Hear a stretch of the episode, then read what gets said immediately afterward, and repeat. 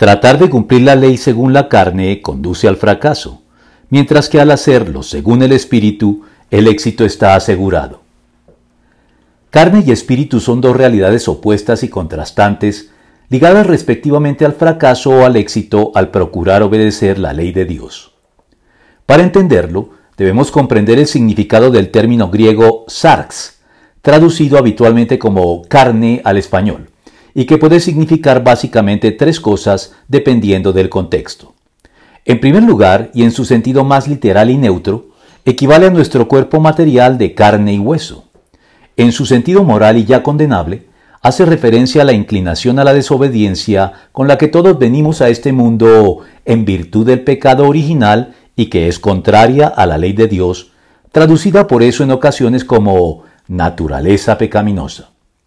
Y en último término, y sin tener en este caso connotaciones necesariamente censurables, indica lo que es meramente humano y por lo tanto débil.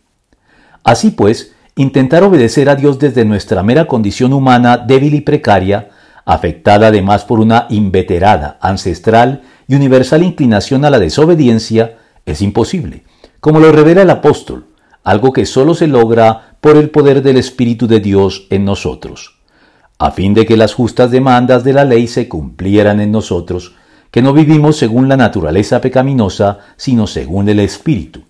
La mentalidad pecaminosa es enemiga de Dios, pues no se somete a la ley de Dios ni es capaz de hacerlo. Los que viven según la naturaleza pecaminosa no pueden agradar a Dios. Sin embargo, ustedes no viven según la naturaleza pecaminosa, sino según el Espíritu.